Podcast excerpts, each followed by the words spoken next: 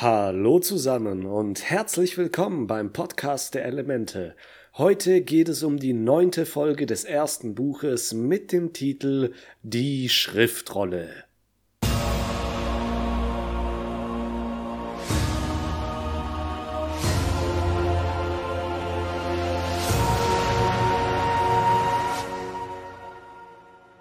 Nach der letzten Folge, in der Aang nun endlich seine Main Quest von Roku bekommen hat, nämlich bis zum Sommer alle vier Elemente zu meistern und Feuerlord Osei zu stürzen, ist Aang nun sehr unruhig und läuft auf Appas Sattel auf und ab. Sokka sitzt am Steuer und will Aang in seiner unverwechselbaren Art und Weise beruhigen. Er sagt, dass er das Luftbändigen doch schon seit den letzten 112 Jahren meistern konnte und dass die anderen Elemente daher kein Problem darstellen sollen. Ich habe ja schon letzte Folge erwähnt, dass das zwar eine schwere, aber machbare Aufgabe für Aang ist. Katara bietet Aang nun an, ihm alles beizubringen, was sie über das Wasserbändigen weiß. Das ist zwar nicht viel, aber es wäre schon ein Anfang.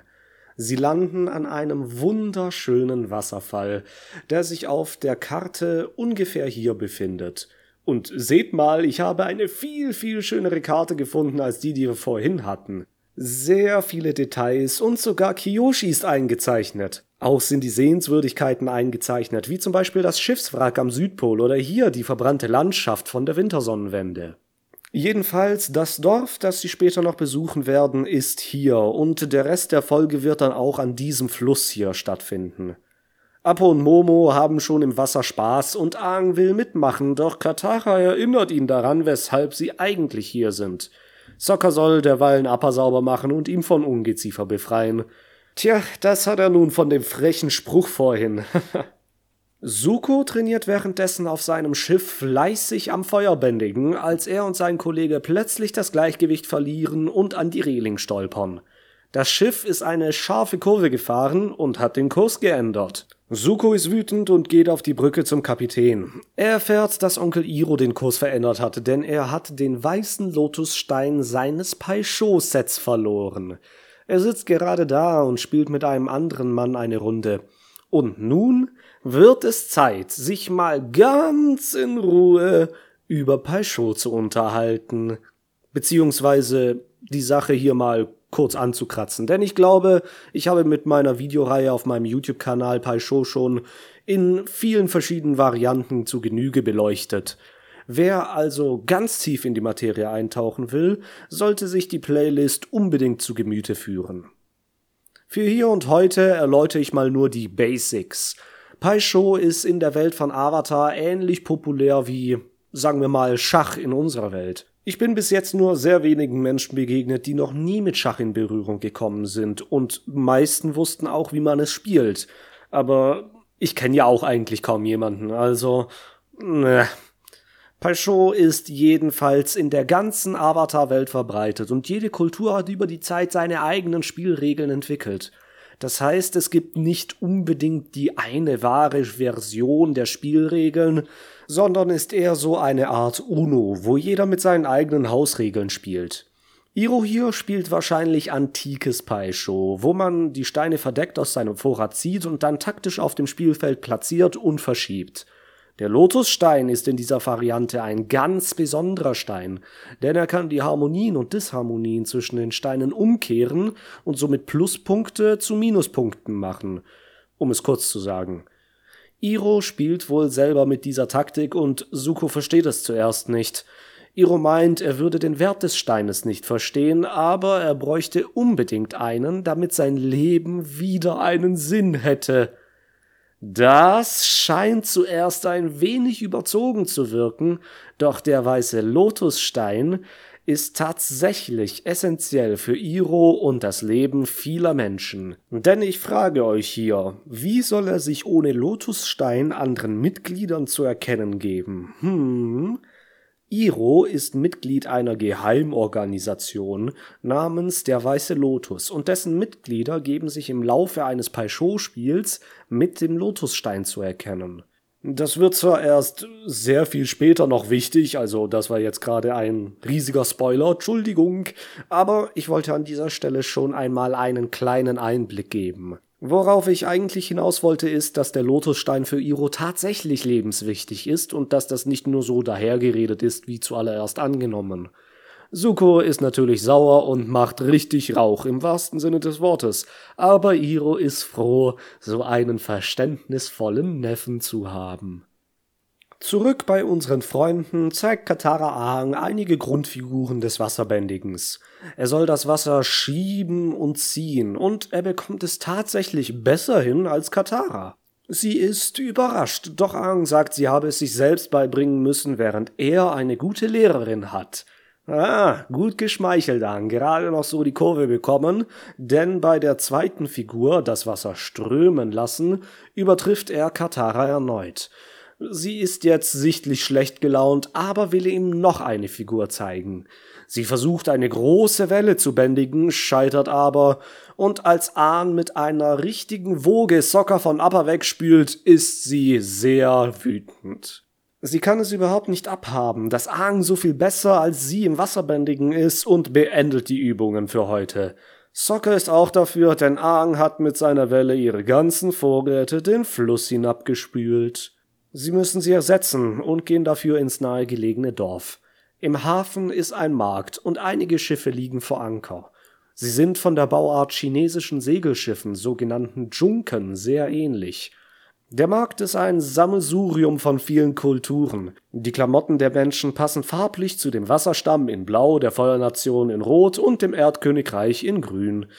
Es sind zwielichte Gestalten, die an Piraten erinnern und sind wahrscheinlich Nachkommen der sogenannten fünften Nation. Was? Fünf Nationen? Wo kommt das denn jetzt auf einmal her? Keine Sorge, ich erklär's euch. Zu Kiyoshis Zeiten war der wohl größte Konflikt der Krieg mit der fünften Nation.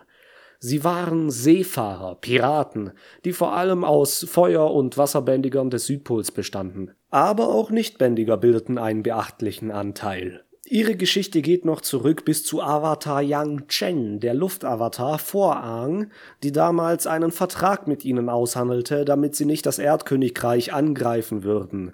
Nachdem Avatar Kuruk, der Avatar nach Yang Chen, in jungen Alter starb, begann die fünfte Nation wieder mit den Angriffen, den Raubzügen und der Entführung und Versklavung tausender Bürger des Erdkönigreichs.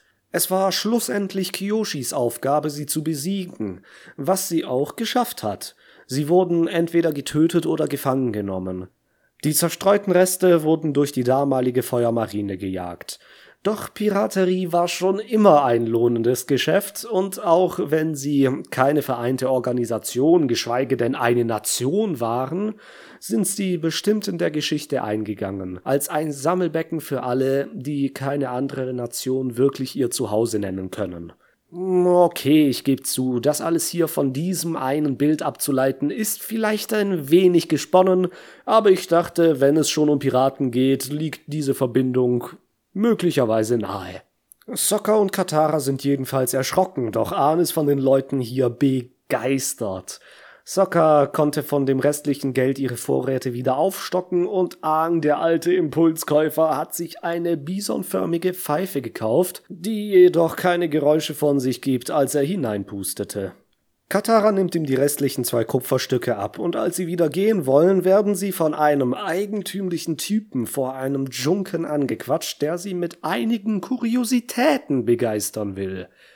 Weder Aang noch der Typ selbst wissen, was Kuriositäten sind, doch sie gehen auf das Schiff und sehen sich die interessanten Objekte an. Darunter ist auch eine eigenartige Affenstatue mit roten Ziersteinen, die in dieser Serie noch ein paar Mal vorkommen wird. Haltet also die Augen offen, denn sie ist leicht zu übersehen.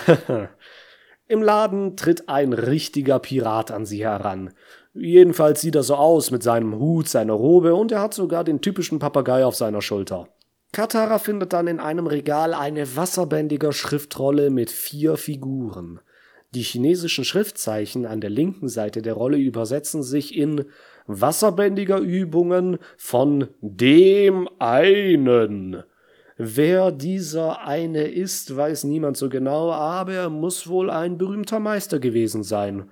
An der rechten Seite steht noch ein kleiner Vermerk, der sich in die einfache Wasserpeitsche übersetzt.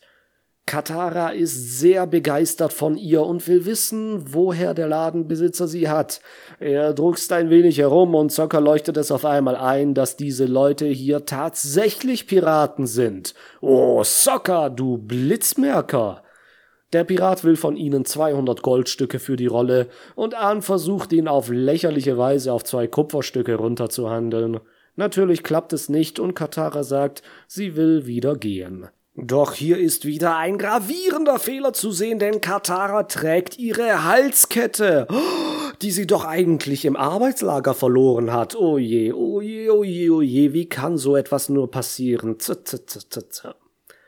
Sie gehen jedenfalls wieder aus dem Laden und wollen wieder zurück in ihr Lager, doch die Piraten rufen ihnen hinterher und greifen sie auf einmal an. Es kommt zu einer Verfolgungsjagd und ratet mal, wer hier wieder einen Kollateralschaden zu tragen hat?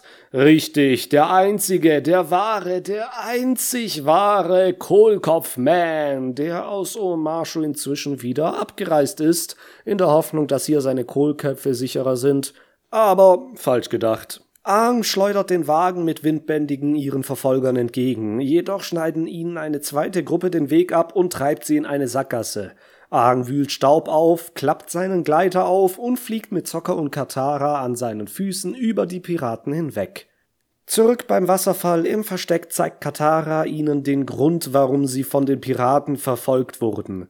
Sie hat die Wasserbändiger Schriftrolle gestohlen und will nun mit Aang die Figuren auf ihr ausprobieren, um ihm besser das Wasserbändigen beibringen zu können. Sokka ist natürlich sauer, denn er kann diese Wasserspielchen und das damit verbundene Risiko echt nicht ausstehen. Am selben Abend im selben Hafen geht nun Sukos Schiff vor Anker. Iro sagt, dass er keinen Lotusstein am Pier finden konnte und Suko ist merklich angefressen. Es gibt nix Schlimmeres, als mit einem kaufwütigen Kumpel shoppen zu gehen und er oder sie jeden Laden abklappern muss, während man selbst, genau wie Suko jetzt dasteht und einfach nur nach Hause will. Ach. Iro ist auf jeden Fall so ein Einkaufsfreak und lässt sich von den Soldaten Berge von Waren aufs Schiff schaffen. Auch ein Zunkihorn für den Musikabend ist zu Sukos Missfallen dabei. Dann sieht Iro das Piratenschiff, und nachdem sie es betreten haben, verliebt er sich sofort in die Affenstatue, deren Grimasse er so gut imitieren kann. ja, Iro hat halt einfach Geschmack, was soll man da sagen? Nebenbei bekommt Suko das Gespräch der Piraten mit, wie sie über das Wasserstammmädchen und den glatzköpfigen Mönch reden. Und damit hat Suko wieder die Spur des Avatars aufgenommen. Katara möchte nun die Wasserpeitsche von der Schriftrolle ausprobieren, bevor sie Aang benutzen kann. Sie versucht es, doch sie peitscht sich mit dem Wasser nur selbst ins Gesicht. Der zweite Versuch erwischt Momo am Popo und sie regt sich nun richtig auf. Da hat wohl jemand nicht genug Geduld. Aang will es ihr vormachen und er meistert die Figur ohne Schwierigkeiten. Katara macht das nur wütender und sie fährt Aang nun richtig an, dass ihr seine Weisheiten sowieso auf die Nerven gehen und dass nicht alle ein Naturtalent wie er sind und und und. Aang ist erschüttert und er fängt tatsächlich fast an zu weinen. Nun, er ist ja immerhin noch ein zwölfjähriger Junge und damit beinahe noch ein Kind, die bei so einem Anschiss schon das Weinen anfangen könnten. Doch Katara erkennt schnell, was sie getan hat und entschuldigt sich ausführlich bei ihm und Momo. Sie will mit der Schriftrolle nichts mehr zu tun haben und überlässt sie ganz Aang. Währenddessen haben sich Suko und die Piraten zusammengetan und fahren mit Sukos Beiboot aus dem Hafen den Fluss hinauf, um nach unseren Freunden zu suchen. Tja, wie heißt es so schön, der Feind meines Feindes ist mein Freund? Denn ich glaube kaum, dass Suko sich zu dieser Zeit mit Piraten eingelassen hätte, wenn er nicht einen großen Nutzen daraus ziehen könnte. Nach Sukos Meinung werden sie am Wasser sein, da sie das Wasserbändigen üben wollen, also kein Grund, den gesamten Wald abzusuchen. Es wird Nacht und Zocker und Ahn schlafen bereits, doch Katara schnappt sich die Schriftrolle, um noch etwas an der Wasserpeitsche zu üben, Sie bekommt es wieder und wieder nicht hin und flucht, womit sie Suko und die Piraten auf sich aufmerksam macht, die gerade den Fluss entlang fahren. Katara wird von den Piraten überrascht, kann sich befreien und rennt danach sofort Suko in die Arme, der ihr sagt, er könne sie vor ihnen beschützen. Interessante Taktik, die er hier fährt, aber Katara kann ihn sicherlich durchschauen. Sie wird an einen Baum gefesselt und Suko versucht, aus ihr herauszubekommen, wo der Avatar ist. Er versucht ihr ein wenig klarzumachen, dass er Aang braucht, um seine Ehre wiederherzustellen und dass er ihr und Sokka nichts Böses will. Und dann holt er ihre Kette aus der Tasche und sagt, er würde ihr sie wiedergeben, wenn sie ihm dem hilft. Oh je, ein gutes Druckmittel, doch Katara hält stand. Also will er die Piraten erpressen, indem er droht, die Schriftrolle zu verbrennen. Die Piraten willigen zähneknirschend ein, den Avatar zu suchen, um die wertvolle Schriftrolle zurückzubekommen. Am frühen Morgen werden Sokka und Aang von den Piraten überrascht und gefangen genommen. Sie bringen sie zum Ufer, wo Suko den Austausch vornehmen will. Aber was wäre eine bremsliche Situation in Avatar ohne Sokkas List? Noch bevor sie die Rolle zurückbekommen, meint dieser nämlich zu den Piraten, wie viel der Avatar wohl beim Feuerlord einbringen würde. Die Piraten wollen den Handel nun abbrechen und den Avatar behalten, doch Suko greift darauf an. Jetzt bricht der Kampf zwischen den Feuersoldaten und den Piraten aus. Die Piraten werfen Rauchkugeln und im dichten Rauch kann Aang zwischen den herumfliegenden Klingen und Speeren seine Fesseln durchtrennen. Katara wird währenddessen von Momo befreit und Suko ist dabei, sich mit dem Piratenkapitän zu duellieren. An dieser Stelle können wir übrigens das erste Mal sehen, wie ein Nichtbändiger gegen einen Bändiger kämpft und eigentlich müsste man denken, nun ja, der Bändiger ist einem Nichtbändiger ja total überlegen. Was will man da groß machen? Aber tatsächlich, ein geübter Schwertkämpfer, wie der Piratenkapitän hier, kann es mit Suko, zumindest im Nahkampf, sehr gut aufnehmen, trotzdem Suko hier den Vorteil des Feuers genießt. Suko wird die Schriftrolle abgenommen, doch Momo kann sie in die Pfoten bekommen und wird nun vom Papagei der Gauner verfolgt. Er tackelt ihn und die Rolle fällt in die Rauchwolke, in der sich immer noch die Piraten mit den Soldaten kloppen. Sokka kann sich nun auch aus seinen Fesseln befreien und nachdem Aang den Rauch erstmal lichtet und ganz schnell wieder verdichtet, flüchten sie vom Schlachtfeld. Sie rennen zum Boot und Katara versucht scheinbar alleine dieses Riesending ins Wasser zu schieben. Also ich weiß, dass die Menschen hier in der Welt von Avatar im Allgemeinen viel stärker und athletischer sind als in unserer Welt, aber nicht mal dann könnte eine einzelne Person ein Schiff dieser Größe ins Wasser bringen. Was hat sie sich dabei gedacht? Doch Aang hat eine gute Idee. Sie bändigen den Fluss so, dass das Schiff wieder Wasser unter dem Kiel hat, setzen die Segel und fahren davon. Iro hat inzwischen genug von den ganzen Prügeleien und stellt sich zwischen den Captain und Suko und sagt, merkt ihr denn nicht, dass euer eigenes Boot schon die Segel gesetzt hat? Suko denkt, es wäre wieder eine Metapher oder ein Sprichwort, aber nein, unsere Freunde segeln den Fluss entlang. Suko lacht zuerst die Piraten aus, doch währenddessen haben diese schon sein eigenes Boot gekapert und fahren dem anderen hinterher. Hier gibt es auch einen Schnitt, der ein wenig zu früh kommt, um zu verhindern, dass man den Popo des Piraten sieht, der ihn Suko spöttisch entgegenstreckt. Sie springen wieder auf ihr eigenes Boot, doch Aang kann sie mit einer großen Welle wieder in den Fluss befördern und Katara schafft es auch, die Wasserpeitsche anzuwenden und den Piraten über Bord zu peitschen. Sokka hat derweilen andere Probleme. Momo schafft es nun, den Papagei in die Fahne am Schiffsmast einzuwickeln und Aang schleudert Zockers Gegner vom Schiff. Dann erscheint vor ihnen ein großer Wasserfall. Aang holt jetzt die Bisonpfeife hervor und pustet kräftig hinein. Doch wieder kommt kein Geräusch aus ihr. Was glaubt er soll passieren? Weiß er bereits, was die Pfeife kann, oder hat er sie nur benutzt, um den Piraten abzulenken, damit ihn Zocker von Boot stoßen kann? Wir werden gleich sehen, was die Pfeife tatsächlich macht, aber Katara und Aang bändigen jetzt zuerst das Wasser um das Boot, damit es nicht den Wasserfall herabfällt. Das Boot stellt sich quer und Sukos Boot, immer noch gesteuert von den Piraten, rammt es volle Pulle. Die Boote, die Piraten und unsere Freunde fallen herab. Doch die drei werden von Appa aufgefangen. Woher ist der jetzt gekommen? Und wo war der eigentlich die ganze Zeit? Tja, die Pfeife von Aang hat funktioniert. Und zwar wie eine Hundepfeife, bloß für fliegende Bisons. Das ist Aang jetzt auch klar und alle freuen sich, dass sie hier nochmal heil davongekommen sind. Vor allem Appa. Suko und Iro sind jetzt auch am Wasserfall angekommen und Suko ist außer sich, dass sein Boot nun dahin ist. Und jetzt kommt der Hammer. Iros Lotusstein war die ganze Zeit in seinem Ärmel. Könnt ihr das glauben? Warum er das jetzt hier anbringt, hat natürlich humoristische Gründe, aber Suko ist nicht zum Scherzen und er wirft den Stein weg, der dann einen dahintreibenden Piraten am Kopf trifft. Das ist Avatar-Humor vom Feinsten. Auf Appa entschuldigt sich Katara nochmal bei Aang, dass sie wegen dieser Schriftrolle so viel Ärger hatten, und dann holt Sokka diese Schriftrolle hinter seinem Rücken hervor. Sie sind froh, dass sie sie doch nicht verloren haben und dass alles nicht umsonst war, und am Ende wird uns noch eine moralische Lehre mitgegeben. Stehlen ist falsch. Außer du stiehlst von Piraten. Lachend fliegen unsere Freunde weiter und die Folge ist vorbei. Wow, das war auch mal wieder eine spannende Episode mit einem kleinen, aber feinen Foreshadowing auf eine richtig große Sache. Der weiße Lotus natürlich wird noch eine sehr wichtige Rolle spielen.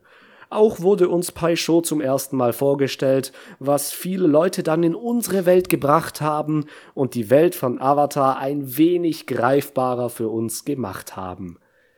Ich habe hier auf meinem YouTube-Kanal einige Videos zu Pai Sho gemacht, für all die, die vielleicht auch in dieses coole Spiel einsteigen wollen. Ich hoffe jedenfalls, dass ich euch auch bei der nächsten Episode beim Podcast der Elemente wieder dabei haben kann. Hoffe, es hat euch gefallen. Vielen Dank fürs Zuhören. Bis denne.